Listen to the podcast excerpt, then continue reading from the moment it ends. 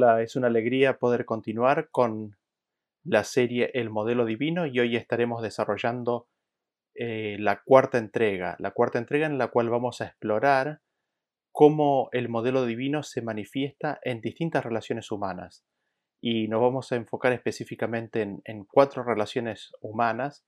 Vamos a ver cómo, cómo el modelo divino, cómo la relación entre el Padre y el Hijo impacta en esas relaciones. Y como ustedes bien recordarán, el versículo central del modelo divino se encuentra en el libro de Colosenses capítulo 2, el versículo 2 eh, en adelante. Dice, para que sean consolados sus corazones, unidos en amor, hasta alcanzar las riquezas de pleno entendimiento, a fin de conocer el misterio de Dios el Padre y de Cristo, en quien están escondidos todos los tesoros de la sabiduría y del conocimiento. Es en el Padre y en el Hijo, en la relación del Padre y el Hijo, donde están escondidos todos los tesoros, todos los misterios, todos los tesoros de la sabiduría y del conocimiento espiritual. Por tanto, esa es la relación que hemos de estudiar, hemos de analizar y hemos de entender. Y vamos a repasar un poco lo que habíamos visto en las sesiones anteriores, en los tres en las tres presentaciones anteriores. Ustedes recordarán que habíamos visto que el modelo divino es la firma de su autoría, es el sello de autenticidad de la verdad. La relación padre-hijo es el sello que se encuentra en la creación y en la redención, que nos lleva al encuentro de todos los tesoros de la sabiduría y del conocimiento. Recordemos que el versículo fundacional se encuentra en 1 Corintios capítulo 8 versículo 6, que dice, Para nosotros, sin embargo, solo hay un Dios el Padre, del cual proceden todas las cosas, y nosotros somos para Él, y un Señor Jesucristo por medio del cual son todas las cosas y nosotros por medio de Él. ¿Y qué es lo que destacamos o resaltamos de este versículo? Hay un solo Dios, el Padre, del cual proceden todas las cosas. Hay un solo Señor, Jesucristo, por medio del cual son todas las cosas. Vemos entonces que del Padre proceden todas las cosas. El Hijo es el medio por el cual son todas las cosas. Las palabras, las palabras claves aquí que quisiéramos destacar entonces son del cual proceden todas las cosas, hablando del Padre, por medio del cual son todas las cosas, hablando del Hijo, ¿no? Vemos entonces aquí que el Padre, o el del cual proceden todas las cosas, es el origen, es la fuente.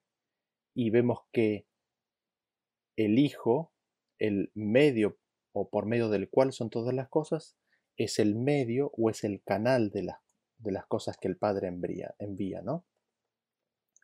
De la fuente proceden, tienen su origen todas las cosas, y por medio del canal viene, fluyen, vienen todas las cosas. Cristo heredó todas las cosas del Padre y en esa herencia está la esencia misma de su individualidad y personalidad y esta relación padre-hijo, tan infinitamente rica en significado en Dios y su Hijo, tendrá manifestaciones parciales en distintas cosas creadas. También habíamos visto que hubo una rebelión a ese orden establecido de cosas, en las cuales el Padre es el origen de todas las cosas, de todas las bendiciones, por medio de su Hijo.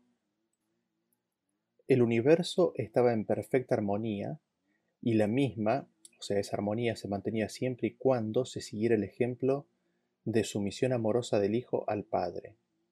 El liderazgo de Cristo era tan benigno, delicado y abnegado que ninguna de las criaturas siquiera era consciente del mismo. Sin embargo, esa armonía se rompió porque alguien quiso introducir un nuevo orden, un nuevo orden universal. ¿Por qué? Porque surgió en el corazón de Lucifer el subiré al cielo, él dijo, ¿no? Yo subiré al cielo en primera persona. Y así vemos el principio de tomar para exaltarse, de apropiarse para ser alguien. En lo alto, junto a las estrellas de Dios, levantaré mi trono, en el monte del testimonio me sentaré. ¿Quién? Nuevamente Él habla en primera persona, yo, ¿no? Tomar para ser. Ese, como ustedes recordarán, habíamos visto que es el engaño de la serpiente, tomar para ser, tomar para alcanzar valor, identidad. Seré semejante al Altísimo, dijo. Lucifer fue un ángel creado por el Hijo de Dios, y mientras mirara a Cristo y aprendiera de él, nunca fallaría. La armonía se mantendría mientras el modelo divino, el modelo fuente-canal se mantuviera, mientras cada creación inteligente de Dios viera, entendiera y aceptara el modelo divino y siguiera el ejemplo de Cristo. Porque tan solo hay una sola fuente de todo, hay tan solo un del cual proceden todas las cosas, y ese es el Padre. Sin embargo, ¿qué le pasó a Lucifer? Lucifer dijo, seré semejante al Altísimo. Él deja de ver al Padre como la fuente de toda bendición que le llega por medio de su Hijo y aspira a estar en su posición, aspirando de esa manera a ocupar una posición de fuente, como si la vida que él tuviera le fuera propia e inherente. Esta fórmula de fuente-fuente o dos fuentes coiguales, coexistentes, como podrán notar, hace desaparecer al canal, hace desaparecer la relación fuente-canal y consecuentemente hace desaparecer la relación padre-hijo. Esta fórmula fuente-fuente hace desaparecer a Cristo. Y la presencia de estas dos fuentes absolutas, dos fuentes eh, originales, llevaría a una tensión natural entre estas dos fuentes que requerirían una síntesis o un balance para recomponer y ganar nuevamente la unidad. Y ese era específicamente el reclamo de Lucifer en la gran controversia. La colisión de dos fuentes resulta en la unificación o síntesis de las dos fuentes en una unión mística. Las identidades individuales son sacrificadas con la finalidad del bien común en el restablecimiento de la armonía. Esta nueva fórmula de fuente-fuente destruye y hace desaparecer la relación y el modelo fuente-canal. Así de esta manera, para mantener el orden y la armonía en el universo, habría continuo conflicto y resolución a medida que cada individuo encuentra su propia identidad en su condición de fuente. A eso se lo llama iluminación, y llama primero a cada ángel y luego a cada ser humano a descubrirse como fuente, como ser igual a Dios. ¿Y qué es lo que le sucedió al hombre? El hombre, al comer del árbol de la vida del bien y del mal, al aceptar la mentira de la serpiente de que hay vida en sí mismo, de que no necesitaban de Dios para vivir, entraron en el mismo esquema, en el mismo orden mundial. Sin embargo, allí se nos presenta la abnegación de Cristo quien amó a la raza humana y decide entregar todo por ella. La gloria de Cristo también consiste en darse entero sin reserva por su iglesia, y es a través de esa entrega ágape ilimitada que busca conquistar, enamorar a la iglesia en la similitud a lo que el Padre hizo en él. Cristo le da a la iglesia vida mediante el derramamiento de su propia sangre y de su propia vida. Cristo le da a la iglesia su nombre, que es el nombre de su Padre. Cristo, al darle a la iglesia su propio nombre, le está dando su carácter. Cristo la llena de dones y de regalos. Le da a la iglesia todas las cosas relativas a la vida y a la piedad. Cristo le da que se sienta en su trono como reyes de la tierra y sujeta al resto del mundo a la iglesia. Y así vemos a Cristo en un ministerio de reconciliación. Cristo reconcilia con Dios hombre a hombre, hombre a hombre quienes vienen a ser parte de su iglesia y reciben ellos entonces también el ministerio de la reconciliación, de reconciliar a los hombres con Dios por medio de Cristo. Cristo viene a esta tierra a darle al mundo y a su iglesia la revelación viviente de Dios. ¿Y qué es lo que finalmente despierta a la iglesia, trae a la iglesia hacia la persona de Cristo? Es la revelación de Dios manifestada en la persona de Cristo, es la persona de Cristo viviendo la revelación de Dios para la humanidad.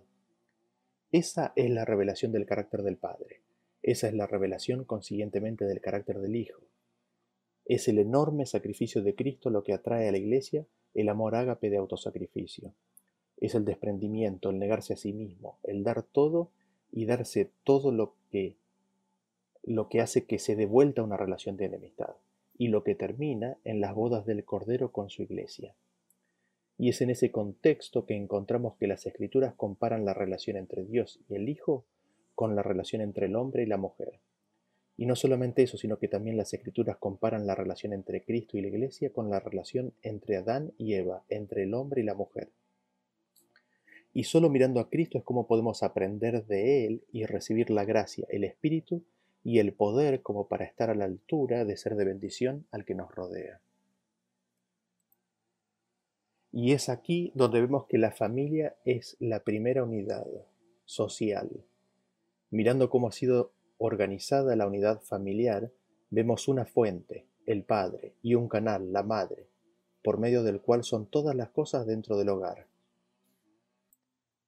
El padre le da una simiente o semilla a la madre, la cual protege, nutre y expande por nueve meses, y entonces la madre da a luz un nuevo ser, vida, un hijo de ambos dos. ¿Y qué es lo que dice la palabra de Dios a esa nueva vida? Lo vemos en Éxodo capítulo 20, el versículo 12, que dice, Honra a tu padre y a tu madre, para que tus días se alarguen en la tierra que Jehová tu Dios te da.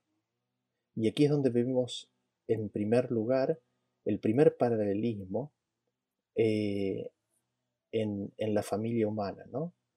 Lo primero a reconocer es que nuestra vida es un regalo de Dios mediante el canal de nuestros padres. Y aquí en este mandamiento vemos que si nosotros honramos a nuestros padres, nuestra vida será alargada sobre la tierra. Vemos cómo al honrar a los padres abre un canal de bendición que fluye por medio de ellos. Solo puede fluir por medio de ellos. Por medio de ellos recibimos la vida. Ellos son nuestra fuente de vida y son el canal mediante el cual Dios nos da vida y bendiciones.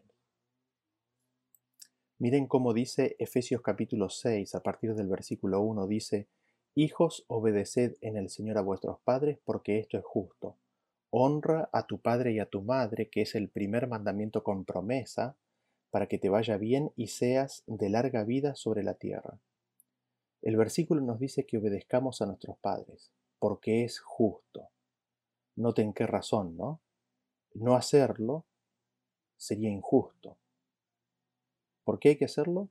Para que nos vaya bien, para que la vida sea larga, para que las bendiciones que ellos reciban puedan seguir fluyendo en forma natural a los hijos. Vemos que de no hacerlo, el canal específicamente establecido para ser de bendición, de entrega, queda bloqueado, traduciéndose en vida más corta y problemas de toda índole. Y veamos un versículo más. Se encuentra en Colosenses el capítulo 3, el versículo 20, que dice, Hijos, obedeced a vuestros padres en todo, porque esto agrada al Señor.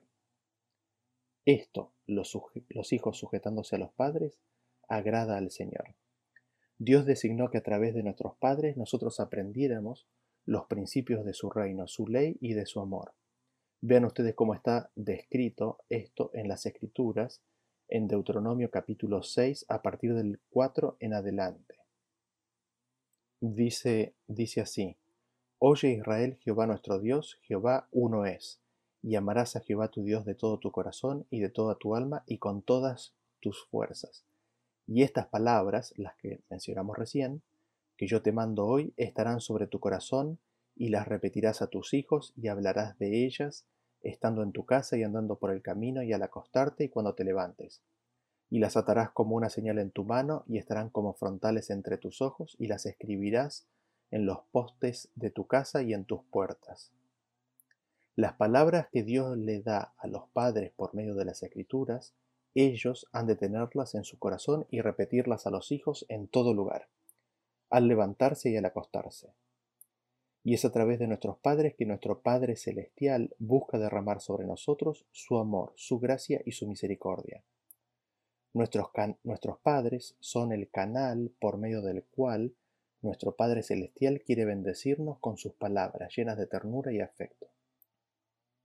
Fíjense que este principio es tan importante que Dios estableció su pacto con Abraham dependiente de que Abraham ordenara a su familia de acuerdo a este modelo divino. En Génesis 18 a partir del 17 dice, Y Jehová dijo, ¿encubriré yo a Abraham lo que voy a hacer, habiendo de ser Abraham una nación grande y fuerte, y habiendo de ser benditas en él todas las naciones de la tierra? Porque yo sé que mandará a sus hijos y a su casa después de sí, que guarden el camino de Jehová, haciendo justicia y juicio, para que haga venir Jehová sobre Abraham lo que ha hablado acerca de él. Vemos así como en este versículo que dice que Dios iba a darle todas estas bendiciones a Abraham porque él habría de seguir el modelo divino. Él iba a mandar a sus hijos y a su casa después de sí a que guarden el camino de Jehová. Vemos así como él, Abraham, iba a seguir el modelo divino y en donde Sara iba a respetarlo como fuente de bendición y sus hijos iban a respetar y honrar a su padre y a su madre. Vemos así que el pacto y las bendiciones del pacto estaban en estrecha relación con organizar la familia bajo el modelo divino. Y es justamente a través de las influencias hogareñas como hemos de aprender el modelo divino. Y a medida que aprendemos a honrar a nuestro Padre y a nuestra Madre, aprendemos cómo conectarnos con nuestro Padre Celestial. Así vemos cómo la relación padre-hijo se constituye en una relación, en un modelo de relación para los padres y sus hijos.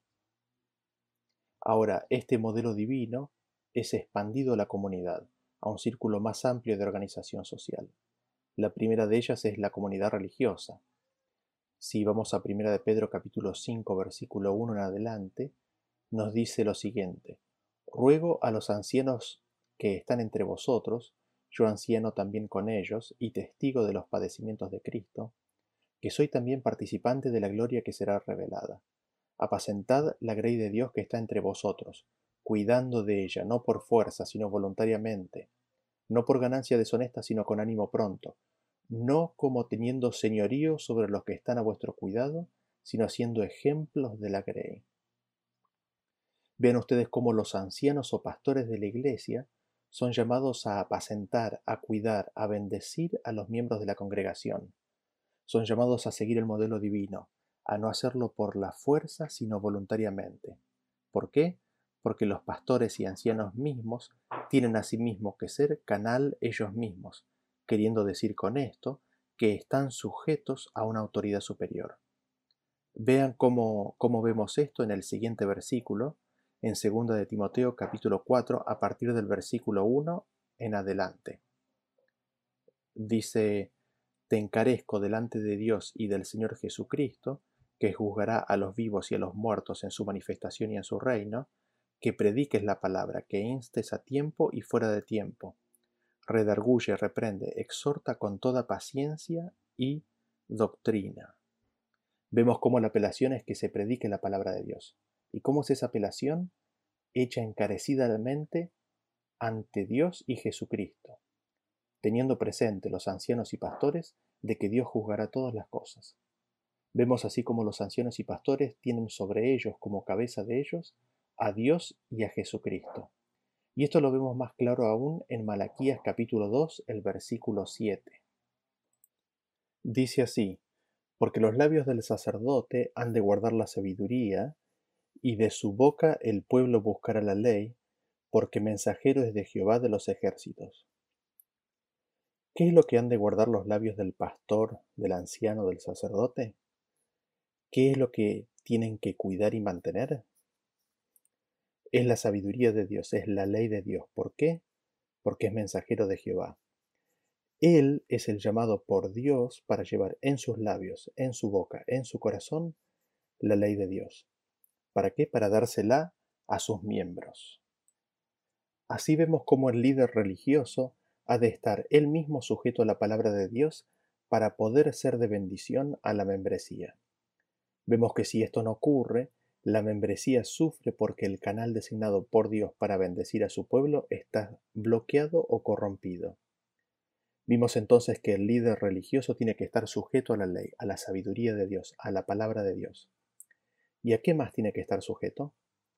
En Éxodo capítulo 4 versículo 16 leemos así dice, y él hablará por ti al pueblo, él te será a ti en lugar de boca y tú serás para él en lugar de Dios. Este versículo hace referencia, eh, ustedes seguramente recordarán, a la instancia en la cual Dios le dice a Moisés que su hermano iba a hablar al pueblo en lugar de él. Y vemos así como Moisés, un profeta que Dios levantó, se constituye en la fuente, en el origen del mensaje, de las bendiciones, y Aarón, un sacerdote, un pastor que Dios eligió, se constituye en el canal por medio del cual el mensaje llega al pueblo. Vemos así entonces que el sacerdote o pastor o líder religioso, así, aparte de sujetarse y de comunicar la palabra de Dios, ha de estar sujeto a la palabra de los profetas. Esto lo vemos en Levítico 8:36, que dice, y Aarón y sus hijos hicieron todas las cosas que mandó Jehová por medio de Moisés. Vemos así entonces que el líder religioso ha de sujetarse y guardar y conservar la ley de Dios, la palabra de Dios, para así transformarse en canal eficiente de comunicación de las bendiciones de Dios para la congregación. Y uno se podría preguntar, ¿y qué acerca de la congregación? En Primera de Tesalonicenses capítulo 5, el versículo 12 nos dice, Os rogamos, hermanos, que reconozcáis a los que trabajan entre vosotros y os presiden en el Señor y os amonestan, y que los tengáis en mucha estima y amor por causa de su obra. Tened paz entre vosotros. Vean ustedes el llamado al cual somos apelados, a que reconozcamos el trabajo de nuestros líderes, a que reconozcamos su presidencia, su liderazgo espiritual, tanto en la exhortación como en la amonestación. Que los tengamos en alta estima y amor por causa de su obra para con nosotros. Y uno se pregunta, ¿acaso no tendría que ser así? Por supuesto que sí. Veamos esto mismo en otro versículo, en Hebreos capítulo 13, a partir del versículo 7 en adelante, dice, Acordaos de vuestros pastores que os hablaron la palabra de Dios. Considerad cuál haya sido el resultado de su conducta e imitad su fe. Y saltamos al 17 que dice, Obedeced a vuestros pastores y sujetaos a ellos, porque ellos velan por vuestras almas, como quienes han de dar cuenta, para que lo hagan con alegría y no quejándose, porque esto no es provechoso. Nuevamente vemos que el llamado a los miembros de toda congregación es a acordarse de los pastores, que nos hablaron la palabra de Dios, a obedecerles, a sujetarnos a ellos. ¿Por qué? Porque ellos velan por nuestras almas. Ellos han sido encargados de proteger nuestras almas. ¿Y para qué todo esto? Para que ellos lo hagan con alegría, para que la bendición que Dios derramó sobre ellos pueda ser transmitida, pueda ser compartida. Porque si nosotros les pegamos, si nos quejamos, no nos será provechoso, nos perjudicará. Ese canal que originalmente fue diseñado de bendición puede de esa forma transformarse en un canal de maldición. Y veamos ahora cómo Pablo conecta la organización y liderazgo familiar con las cualidades para el liderazgo en una iglesia. En 1 de Timoteo capítulo 3 versículo 2 dice, pero es necesario que el obispo sea irreprensible, marido de una sola mujer, sobrio, prudente, decoroso, hospedador, apto para enseñar, no dado al vino, no pendenciero, pendenciero, no codicioso de ganancias deshonestas, sino amable, apacible, no avaro, que gobierne bien su casa, que tenga a sus hijos en sujeción con toda honestidad. Pues el que no sabe gobernar su propia casa, ¿cómo cuidará de la iglesia de Dios? Podemos ver así como en la visión presentada por Pablo, las condiciones en el hogar habrían de replicarse posteriormente a nivel de iglesia. ¿Y qué sucede si una familia ha sido rota? ¿Qué sucede si el canal de bendición no está disponible? ¿Cuál es la responsabilidad cristiana por, por aquellos que vienen de familias rotas. Y encontramos eso en, dos versículos primariamente. El primero es Santiago capítulo 1 versículo 27 que nos dice, la religión pura y sin mácula delante de Dios el Padre es esta. Visitar a los huérfanos y a las viudas en sus tribulaciones y guardarse sin mancha del mundo. En Isaías 1.17 leemos que dice, aprended a hacer el bien, buscad el juicio, restituid al agraviado, haced justicia al huérfano, amparad a la viuda. Ustedes notarán que en estos dos versículos vemos el énfasis que se hace en los huérfanos y en las viudas. Ahora, sería tan solo lógico pensar que habría otras unidades sociales que cubrirían en caso de que esta primera unidad, la familia, fallara. Es decir, si la estructura familiar, por cualquier razón, no pudiera efectivamente ser de bendición, las escrituras nos presentan otras estructuras que cubren ese rol. Y estas otras estructuras son consecuencia natural de las familias creciendo, las cuales, así como la familia, están diseñadas bajo el modelo divino de la relación padre-hijo. Habiendo crecido en tamaño, forman a partir de allí iglesias o congregaciones de culto y adoración, y comunidades y organizaciones civiles. Vemos así que entonces el llamado de Dios es para los miembros, y en especial los líderes religiosos, a tener una religión pura y sin mácula, que consiste en qué? En proteger, en bendecir, en cuidar, en hacerse cargo de las huérfanos y las viudas, aquellas personas que por diversas razones se han quedado desamparadas. Esto, nos dice la Biblia, es hacer justicia. En esto consiste la religión. Allí donde supuestamente está la más fuerte imagen del modelo divino, que es en el hogar, cuando el Padre ha desaparecido, cuando el Padre ya no está para bendecir a los niños, es allí donde los líderes religiosos deben ocupar el lugar de transformarse ellos en un canal de bendición. Esa es la bendecida tarea de sanar a los quebrantados de corazón por una situación rota en el hogar. Vemos así que la iglesia ocupa el lugar de un sistema de reemplazo, o podríamos decir de un backup, para aquellas familias en las cuales el del cual, es decir, la fuente, ha dejado de funcionar.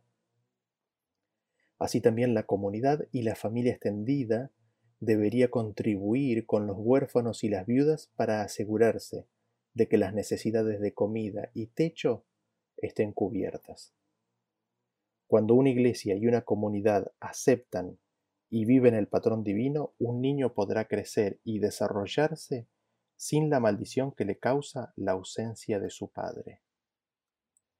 El niño será la felicidad de la iglesia y la comunidad, así como la iglesia es la felicidad de Cristo y Cristo la del Padre. Si una familia sufre por la ausencia de un canal de bendición, hay aún otros dos canales, la comunidad religiosa y la comunidad familiar extendida y civil que pueden proveer la falta de bendición y protección. Y así de esa forma se cumple Eclesiastés capítulo 4, el versículo 12, cuando dice, cordón de tres dobleces no se rompe pronto.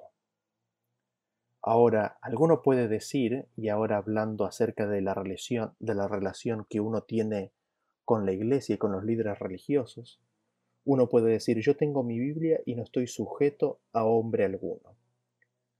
Pero esto es tan solo un engaño. Eso es simplemente tratar de mover el canal a la, posición de fuente. Decir eso o afirmar eso es simplemente ignorar el consejo bíblico y remover los canales de bendición por medio de los cuales Dios nos quiere bendecir. Así nos podemos olvidar que aún el tomar la Biblia como referencia, en realidad ya nos estamos sujetando a lo que estos hombres nos dejaron, con lo cual en realidad sí estamos sujetos a hombres. También podríamos decir que cuando los padres fuerzan a sus hijos contra su conciencia en lo relativo a la adoración, están poniéndose en una posición que Dios no les pidió. Asimismo, los ministros y pastores, cuando piden o demandan algo que es contrario a la palabra de Dios, no podemos seguirles porque es necesario obedecer a Dios antes que a los hombres. Pero esto no significa que dejamos de respetar y honrar el canal establecido se los continúa honrando y respetando, dándole lo que las escrituras les dan.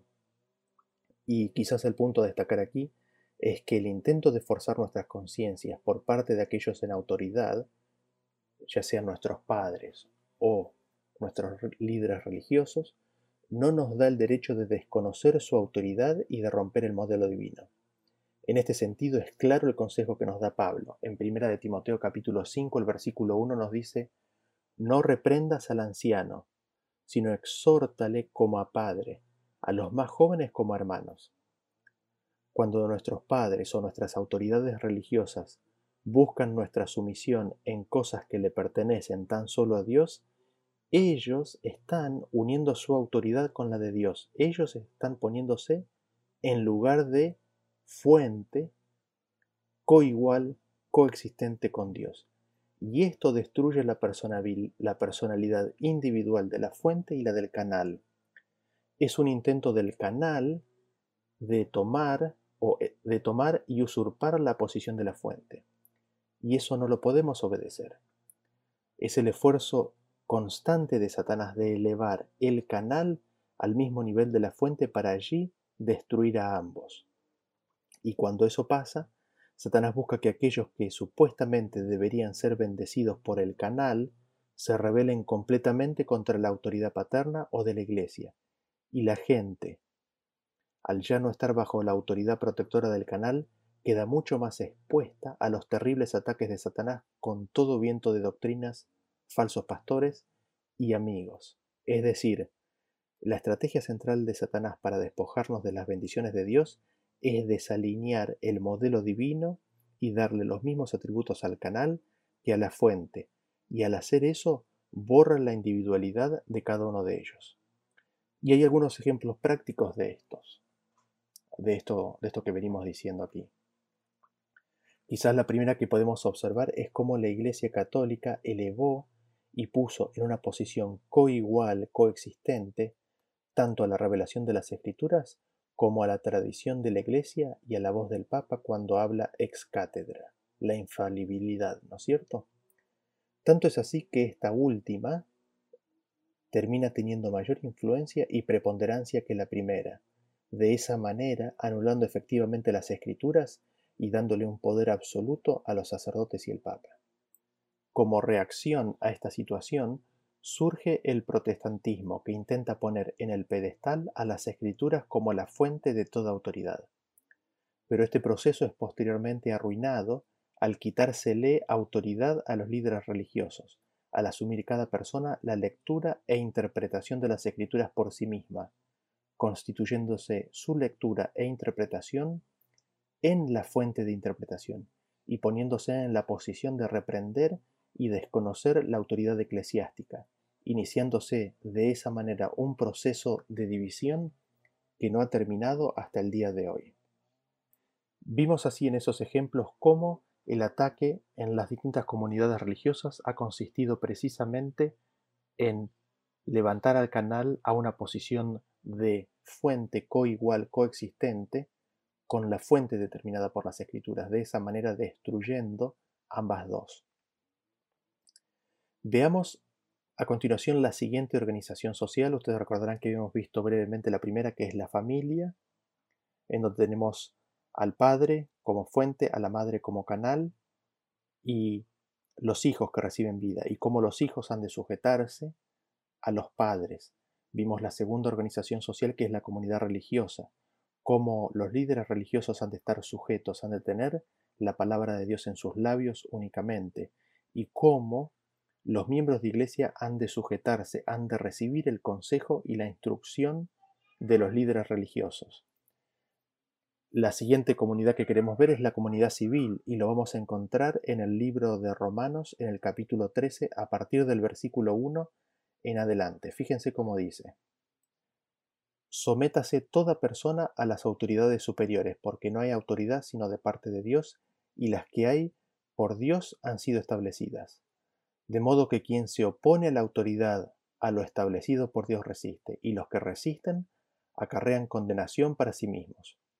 Porque los magistrados no están para infundir temor al que hace el bien, sino al malo. ¿Quieres, pues, no temer la autoridad? Haz lo bueno y tendrás alabanza de ella, porque es servidor de Dios para tu bien. Pero si haces lo malo, teme, porque no en vano lleva la espada, pues es servidor de Dios, vengador para castigar al que hace lo malo. Por lo cual es necesario estarles sujetos, no solamente por razón del castigo, sino también por causa de la conciencia, pues por esto pagáis también los tributos, porque son servidores de Dios que atienden continuamente a esto mismo. Pagad a todos lo que debéis, al que tributo, tributo, al que impuesto, impuesto, al que respeto, respeto, al que honra, honra. Y creo que el versículo es bien claro. Llama a toda persona a sujetarse a las autoridades superiores. Estas son tanto las ejecutivas como las legislativas, como las judiciales y también las tributarias. Y nos afirma que dichas autoridades han sido puestas por Dios porque es Dios el que pone reyes y quita reyes. Es más, nos dice que es servidor, que es ministro de Dios. Si alguien se opone a la autoridad, ¿qué es lo que se dice? Dice que se opone a Dios. Oponerse a la autoridad civil establecida por Dios es ponerse en directa oposición a la voluntad de Dios. Y nos dice que los que hacen esto traen sobre sí mismos condenación. Nuevamente tenemos aquí el concepto de que los magistrados, los gobernantes, han sido puestos para ser una fuente de bendición a la población y que como tal le debemos, es decir, es un saldo deudor nuestro a cancelar, honra, respeto y lo que a cada cual corresponda. Veamos este mismo concepto en 1 de Pedro capítulo 2 a partir del versículo 13 dice, Por causa del Señor someteos a toda institución humana, ya sea al rey como a superior, ya a los gobernadores, como por él enviados para castigo de los malhechores y alabanza de los que hacen bien.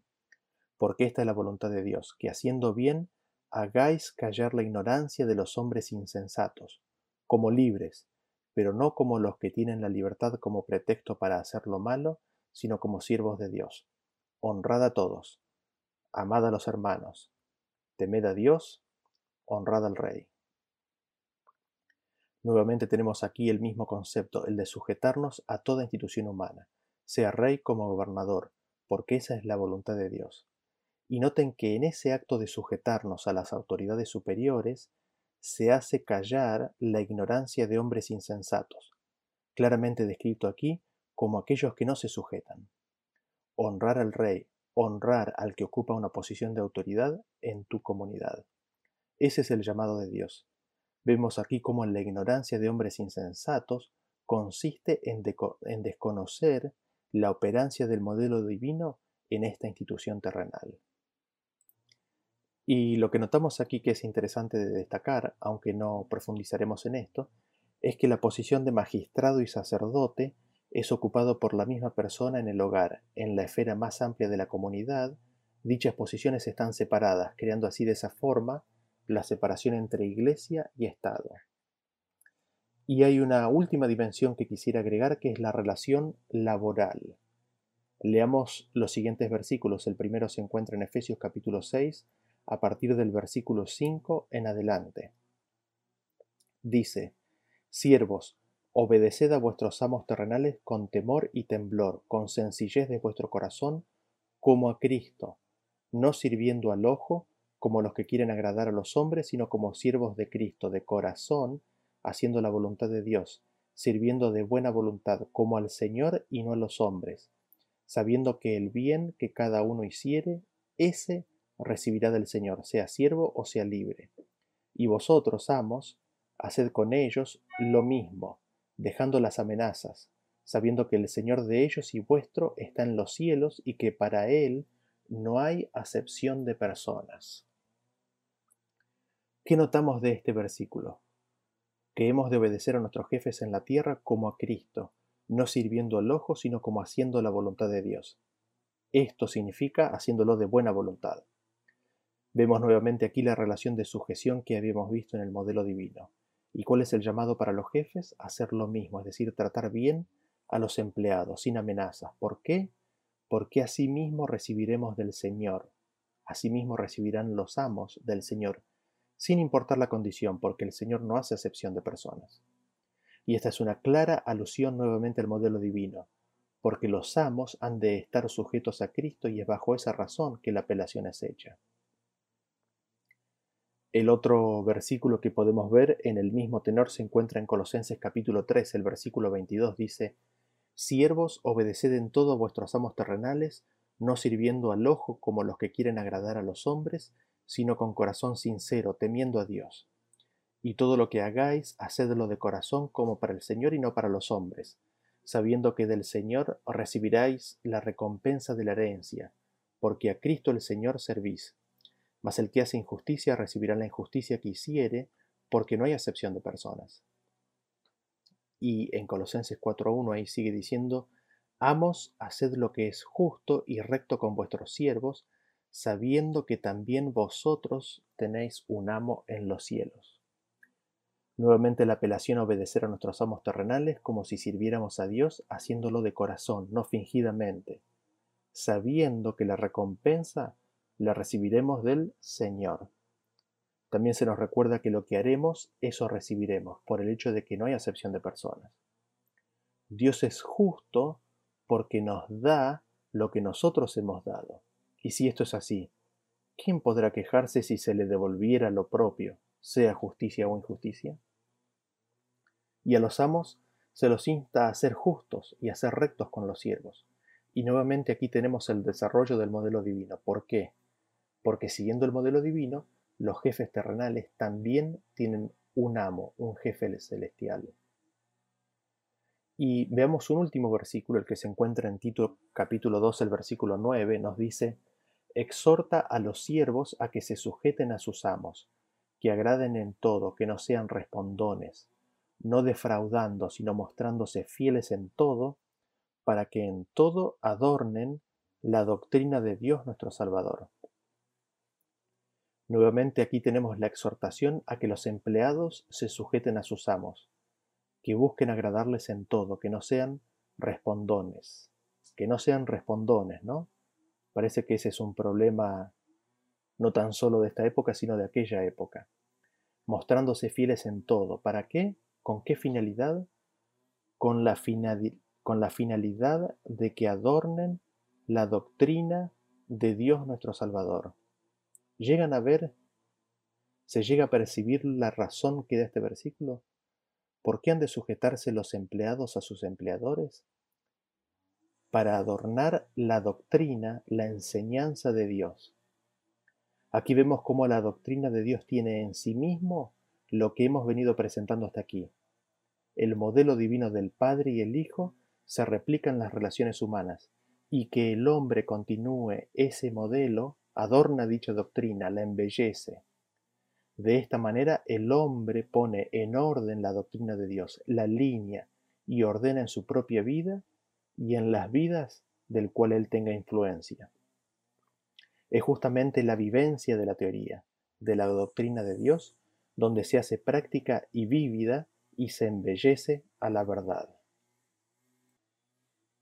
Vemos entonces cómo Dios ha vinculado a los seres creados a través de un modelo basado en la relación entre el Padre y el Hijo, el modelo divino.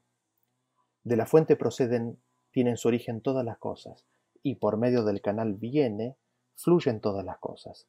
Cristo heredó todas las cosas del Padre y en esa herencia está la esencia misma de su individualidad y personalidad.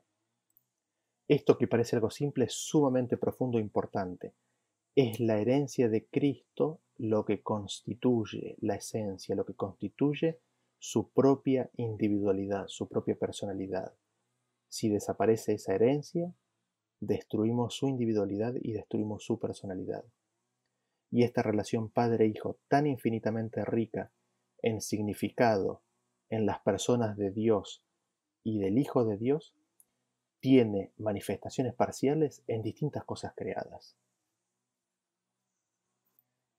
Algunas veces estas relaciones de fuente-canal en las relaciones humanas se superponen o se sobreponen unas sobre otras, por la naturaleza de los instrumentos por los cuales las bendiciones de Dios fluyen.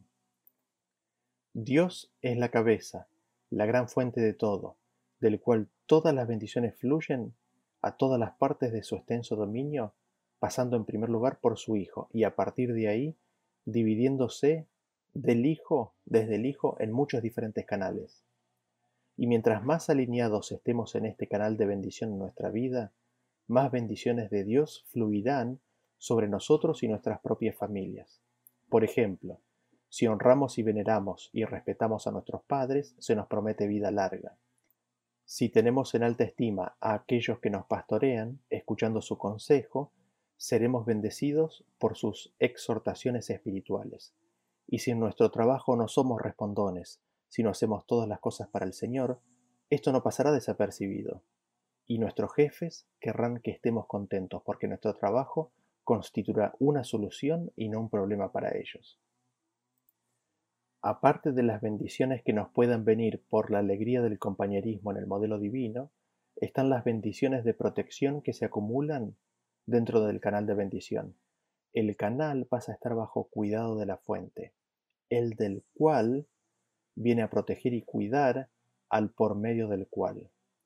Por ejemplo, un hijo es cuidado y protegido por su madre, la cual es bendecida, apoyada y protegida por su esposo, el cual es protegido y apoyado por la comunidad en la forma de sus agentes, como la policía, los bomberos, la seguridad civil, la justicia, etc., todas instituciones que Dios ha ordenado.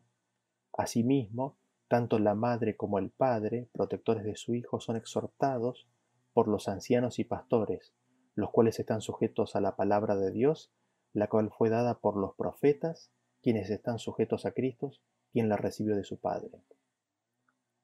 A medida que nosotros en nuestra vida nos movamos más y más dentro del canal de bendiciones establecido por Dios, mayores serán las bendiciones, la paz y la seguridad que habrá nuestras vidas. El principio fundamental que encontramos es que todas las cosas son recibidas por medio de un canal y no directamente por medio del Padre, y bajo el modelo divino implícito en la relación Padre-Hijo. Ahora, en relación con todo esto hay un punto más que es muy importante destacar. Nuestra adoración de Dios depende estrictamente de la lectura que nosotros hagamos de la palabra de Dios. Nuestro conocimiento de Dios proviene de lo que nosotros leemos en la palabra de Dios. Y nuestra adoración será del Dios que nosotros entendemos y percibimos en nuestro estudio de la palabra de Dios. Si nos desviamos de lo que dicen las escrituras, caeremos en idolatría, y ese es justamente el propósito de Satanás, de que dejemos de percibir a Dios y de cómo Él actúa y del modelo divino bajo el cual Él envía sus bendiciones a través de su Hijo amado. Satanás quiere que nosotros tengamos una visión equivocada de Dios, y mientras más éxito tenga en este esfuerzo, más pecaremos contra Dios y nos alejaremos de su canal de bendiciones y de su cerco protector. Recuerden ustedes cómo habíamos visto que Satanás quería ser exactamente igual al Altísimo. Noten ustedes cómo a través de un proceso muy astuto ha logrado que el mundo cristiano entero haga al Hijo exactamente igual en cada detalle al Padre, al punto de hacerlos indistinguibles. Así, misteriosamente pierden su individualidad. Así de esa manera perdemos de vista el modelo divino y confundimos nuestra fuente y canal no solo espiritual, sino también temporal. Así, de tener un de quién y un por medio de quién, o un del cual y un por medio del cual, pasamos a tener dos o aún tres por medio del cual. Somos seducidos a este proceso en el deseo de exaltar y glorificar al canal o el por medio del cual, sin saber que de esa manera en realidad está ocurriendo lo opuesto. Cuando estamos con dos o tres fuentes indistinguibles, cada uno simplemente tomando un rol diferente para la salvación de la humanidad, pero fuera de ese rol completamente indistinguibles entre ellos, la razón colapsa dando lugar a lo místico y a la definición del misterio. Así quedamos reducidos a múltiples fuentes sin canales que lleven la bendición. Por eso vemos que el esfuerzo ha sido de elevar al Hijo a la posición de fuente o al mismo nivel que al Padre, de esa manera destruyendo su personalidad e individualidad. Y ese proceso lo vemos replicado en cada una de las esferas de las instituciones divinas y humanas en esta tierra. Por otro lado, ha sido también el esfuerzo de Satanás que aquellas personas que están en la posición de bendecir, como los esposos, los padres, los líderes religiosos, los líderes gubernamentales, exijan y demanden más de lo que su responsabilidad les indica, a que se comporten tiránicamente y al mismo tiempo inspira a los que deberían sujetarse a ellos a que rechacen su autoridad completamente. A medida que se alejan de esa autoridad originalmente diseñada para protegerlos, quedan sujetos a terribles tentaciones, peligros, tentaciones y acechanzas del destructor.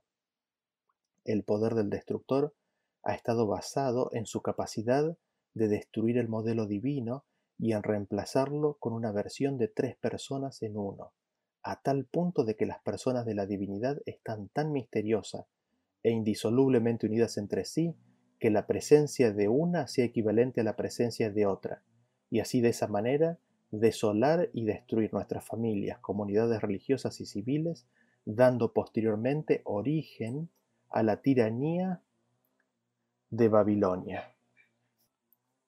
Tengamos presente al modelo divino en nuestras vidas. Recordémoslo en todos los aspectos. Miremos a Cristo y veámoslo como Él es, una persona, un individuo distinto, que es el canal de las bendiciones de Dios y es la autoridad de las autoridades terrenales, las cuales están siendo constantemente tentadas y empujadas a alejarse del modelo divino de abnegación y entrega total. No permitamos que seamos invitados a rechazar a esas autoridades, aunque momentáneamente no reflejen a Cristo, sino que oremos por ellas. Roguemos e imploremos para que Dios les dé sabiduría, entendimiento, les dé su amor, su paz, porque de allí esa bendición fluirá a nosotros y por sobre todas las cosas, para que puedan descubrir y conocer su verdadera identidad y posición dentro del reino de Dios como un reflejo del modelo divino.